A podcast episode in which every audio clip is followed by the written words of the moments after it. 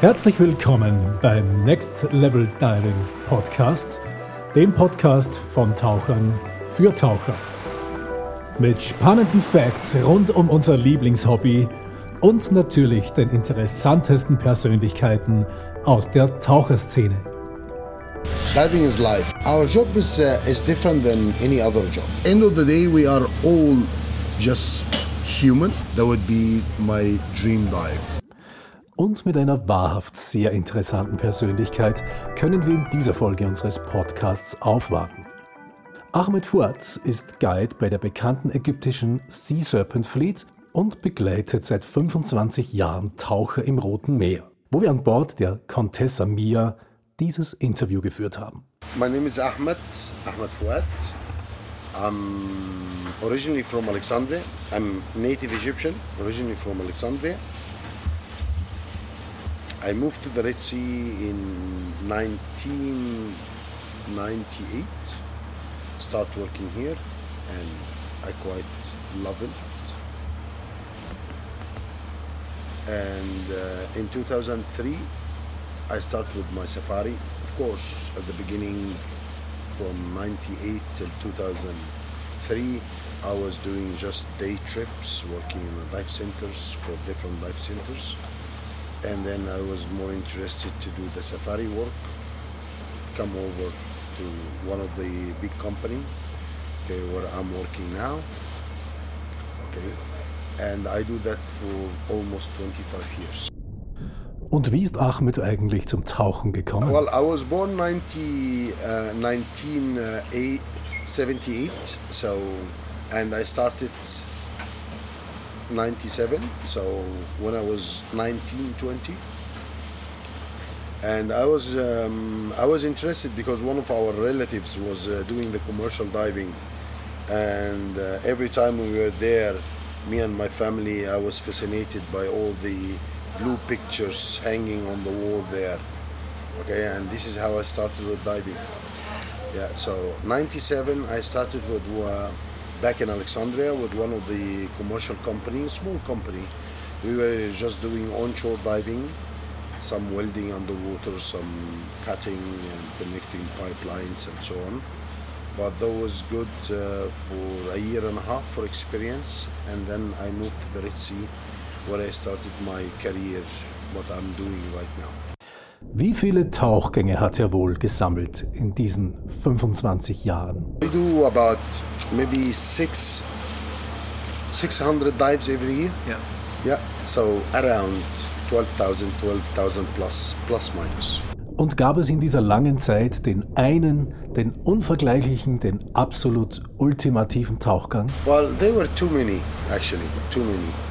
First, the first best one was back in 2002, if I remember correctly, and there was uh, a pod of dolphins nearby Hurghada and they were mating on the surface, and I jumped middle of the pod, and I was all by myself.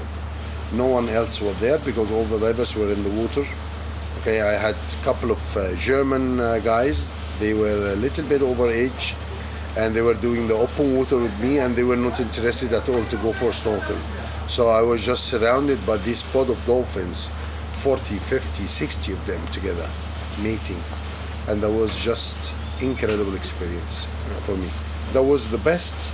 And then, yeah, every now and then, one dive, it takes like a high rank in your memories spotting 30 hammerheads at 6 o'clock in the morning, jumping in the water, black calm sea, water temperature 26, 28, short and t-shirt dive, and you drop down to 20, 25 meters, and all of a sudden you look around looking for the hammerheads, and all of a sudden they come all from the blue. And then they start surrounding you and the divers. They literally play with you and uh, one of my best uh, best memory was last year october last year first time in my life spotting the mola mola so 25 years diving every single time i'm at the brothers Daedalus looking for the mola mola not there. And October last year, I was quite lucky to spot it very close. And they are huge, beautiful, very elegant animals. Nach diesen unzähligen, unvergleichlichen hautnahen Kontakten mit den tollen Tieren des Roten Meeres, gibt es da trotzdem das eine Lieblingstier unter Wasser? Hammerheads. Dolphins are beautiful, Yeah. turtles, Yeah. all of them. But the hammerheads, when you dive with them, you're just soaking the power and energy at 6 o'clock in the morning when you are surrounded by 20 of those animals. It's just incredible feeling. Gibt es eigentlich bei den unzähligen Spots im Roten Meer den einen Lieblingstauchplatz für Ahmed? Difficult to say because, as, uh, as I said earlier, we are quite lucky to have the Red Sea, and the Red Sea, the Egyptian Red Sea is huge, it's covering a huge area. Starting from up there in Nueva, going all the way down through the Taba, Dahab, Sharm el Sheikh, Tiran, Hurghada, Safaga, El Quseir, Marsalam, and all the way down to Hamata and Shalatin. So it's over 1,000 kilometers full of dive sites. Thistlegorm as a wreck, it's one of the best. Well, actually, it's not a wreck. I always see it like an underwater museum. It is. Best wreck is the one of Numidia. Those are the best wrecks for me, the Thistlegorm and Numidia. And when we go to the south, of course, the St. John's Caves, the maze of the swim throughs, diving at six, seven meters depth, and with the lights coming through the sun shafts, it's just incredible experience. Plus all the drop-offs with the big stuff. We were just mentioning Daedalus brothers with the Mola Mola Yeah. and Hammerheads. Yeah. So there are plenty of dive sites. It's difficult to say. Bei all diesen großartigen Tauchspots und faszinierenden Tieren unter Wasser, was ist denn nun das Beste am Beruf des Dive Guides für Ahmed? Well, the best part of our job, of course, sun and fun. Yeah, you cannot have it at every job. Our office, where we can watch every morning the sunrise and every afternoon the sunset, and not every office has that.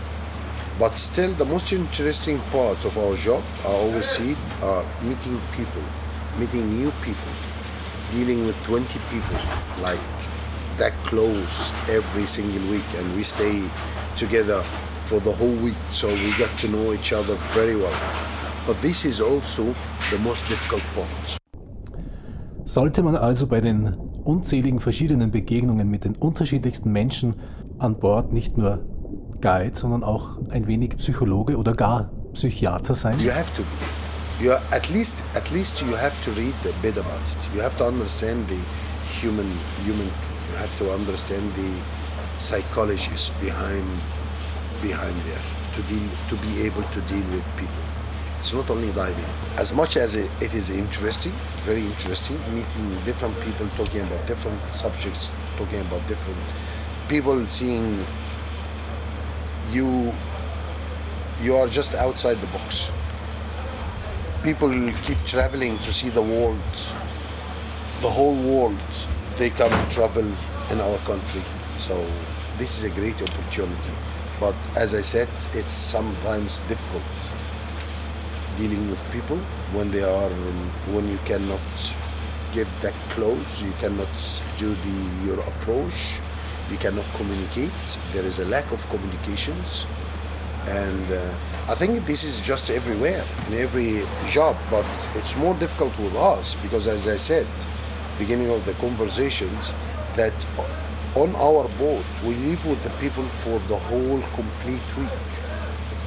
Okay, it's like just one piece of wood where 30 people living on, 20 guests and 10, 12, 15 workers.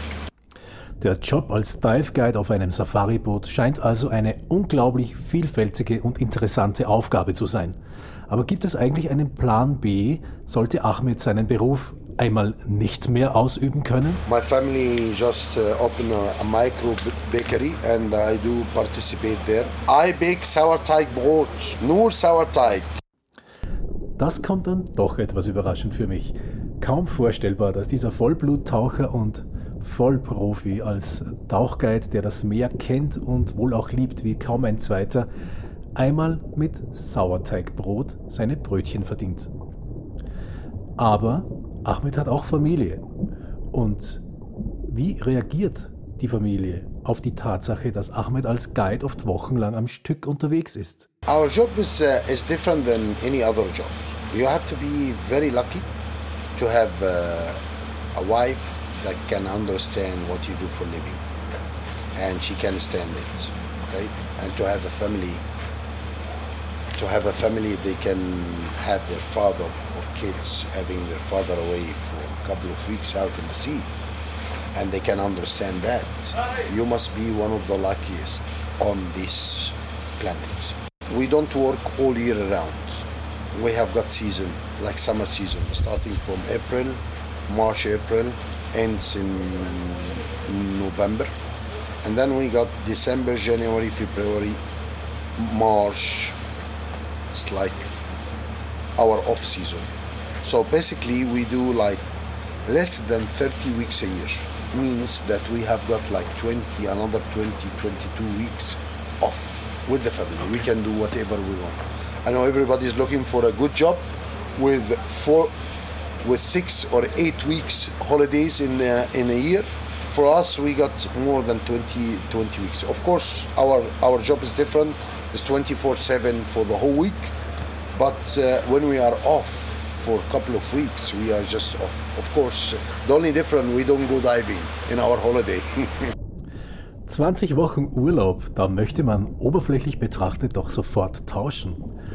Aber wochenlang durchgehend, mehrmals täglich tauchen, schlägt sich das denn nicht auch auf die Gesundheit nieder? Well, as as everybody does it, we just play it safe. Okay, we just stick to all the regulations. We take all the precautions and uh, stick to our regulations. Follow our computers, and um, we don't do technical diving. I'm I'm a technical diver myself, but I don't do it much. So I'm just doing like the very common recreational diving. Okay, like two three dives every day, and I'm still I'm still doing good. Yeah, I don't have, I, I did not experience any of those issues. Yeah, I think uh, everyone has to to be active and trained. Okay, that's it. I'm doing this for 25 years. Never had like, uh, well, a part of the Corona time, everybody was at home. Me myself, I was one of you. Okay, but the rest of the the, the 25 years was just doing it every single day. Das klingt doch vielversprechend. Das bedeutet also, bei Einhaltung aller Sicherheitsmaßnahmen ist Tauchen, auch wenn man es exzessiv betreibt, nicht gesundheitsschädlich.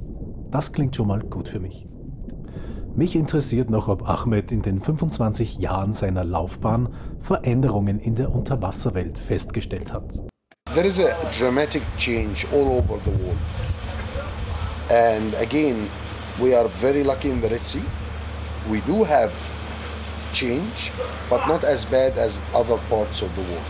Okay, coral bleaching, yes, we do have coral bleaching, but not as bad as other parts of the world.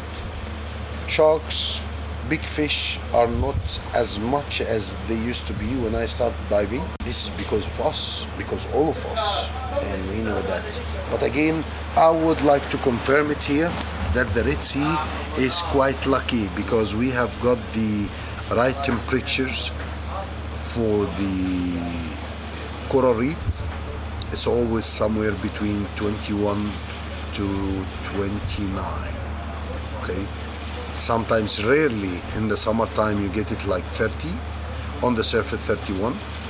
More than 29, I think, is is bad for the reef. Okay. The best temperature is always the 26, 27 and this is what we have in our season 26 27 the whole summer Die Unterwasserwelt des Roten Meeres scheint also noch einigermaßen in Ordnung zu sein.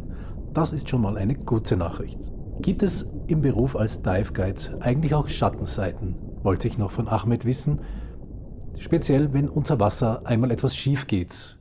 Wie geht Ahmed mit Tauchunfällen um, wenn sie dann doch mal passieren? Well, as I said, we just follow all the regulations and uh, we take all the precautions. Like all the boats we work on, it's required. It's, there is, uh, it, it's, it's all the boats are checked every single week from our coast guards back in the harbor. Every single week they are checked. They make sure that you have enough oxygen on board. They have you have a proper medic first aid. All the instructors they have to be not paramedic paramedic uh, uh, qualified, but EFR instructors, the emergency first responder instructors, and uh, we know how to deal with those issues if something happened on, board. We know who to contact, and we always have uh, the contact here on the boat, either through the VHF, the walkie-talkie, or through through the satellite phone. If something seriously goes wrong and is out of control, we, need the dive sites, drive back back home to the nearest harbor, inform the office, and then they they deal with it. And uh, uh, I've been very lucky so far that I did not have any horrible experience on my boat. Only just few decompression sickness, which is good. Everybody has it. It's like decompression sickness is like when you're driving with your car, and middle of the way you have no no more diesel in your car, then you have to stop and refill it. Okay, and this is so we when things like this happen on the boat, we just provide them with the oxygen, drive back to the harbor, and uh, we have got a couple of uh, decompression chambers across the Red Sea here, about more than three of them. Mm-hmm. Couple around Marsa Alam, one in Safaga, and couple in Hurghada, and another couple of them around Sharm. So there is always an access to go back to those to one of those marines where you can just send your diver back to the chamber, spend there couple of hours, and the doctors at the, the chamber, the hyperbaric center, they take care of it. Zurück zu einem erfreulicheren Thema. Gab es eigentlich interessante Begegnungen mit berühmten Personen auf einem der Schiffe, auf denen Ahmed bisher gearbeitet hat? Yeah, I had the opportunity to work with the, uh, Jeremy Wade. Jeremy Wade is, uh, yeah, he's a, I think he's a British guy. And he does lots of series for Discovery and National Geographic. He, he does the Monster River. and I even made an interview with him, like you, what mm. you're doing with me now, and that was video. And um, yeah, a couple of photographers, very famous photographers and videographers. They work for big, big channels. Obwohl Taucher ja bekanntermaßen sehr gesellige und umgängliche Menschen sind, gab es vielleicht dennoch in der Vergangenheit auch negative Erlebnisse mit Gästen an Bord? We better don't talk about that now, Wolfgang. I let you just to experience. Maybe one day you will be back in the Red Sea, being on the boat with uh, a group of Chinese, and then I will make that interview back with you, and then I will ask you for it. We, at the end of the day, we are all just human. Once you put the culture and religion on the side, we are all the same. Okay, and uh, sometimes you get uh, like um, difficult divers. People they have a lack of experience in their uh, diving skills. And i always feel ser- sorry for them because it's not their fault. It's the i think it's the way i think it's their instructors they did not get they did not get good good educations that's it Okay? okay? So I always feel sorry for them. It's not their fault. I, I confirm that. It's not their fault. Tja, so ist es wohl. Zum Abschluss möchte ich unbedingt noch wissen, wie für Ahmed der perfekte Tauchgang aussieht. I with uh, all my family members, my wife and my kids. That would be just a great opportunity. My um eldest son, he is diving now, and uh, I have uh, other uh, two young kids, and they are not diving because of their age. One is nine and one is ten. And my wife is uh, not diving yet because since we got married, she was busy already with the pregnancy and uh, then she delivered the first son, then the second and third, and she did not uh, have the opportunity to have the free time to try out the diving. So her husband is doing that for 25 years, and she still did not even do one try. And that will be that would be my dream dive. Just having my wife and the three kids going out for just a shallow dive, just an easy dive not seeing the mola mola and the hammerheads, but just being five of us underwater together. Bleibt zum Schluss nur einen großen Dank für die Einblicke in das Leben eines der erfahrensten Tauchguides, die im Roten Meer tätig sind, auszusprechen. Und mögen alle Wünsche, insbesondere der des perfekten Tauchgangs mit Ahmed und seiner gesamten Familie, in Erfüllung gehen. Thank you very much, Wolfgang. Thank you for giving me the opportunity to be one of your guests and to, to do that podcast on uh, your side. Thank you. Das war ein Podcast von Next Level Diving. Besucht uns auch auf einer unserer Seiten in den sozialen Netzwerken und auf unserer Homepage www.nextleveldiving.at. Tschüss, bis zum nächsten Mal und immer gut Luft.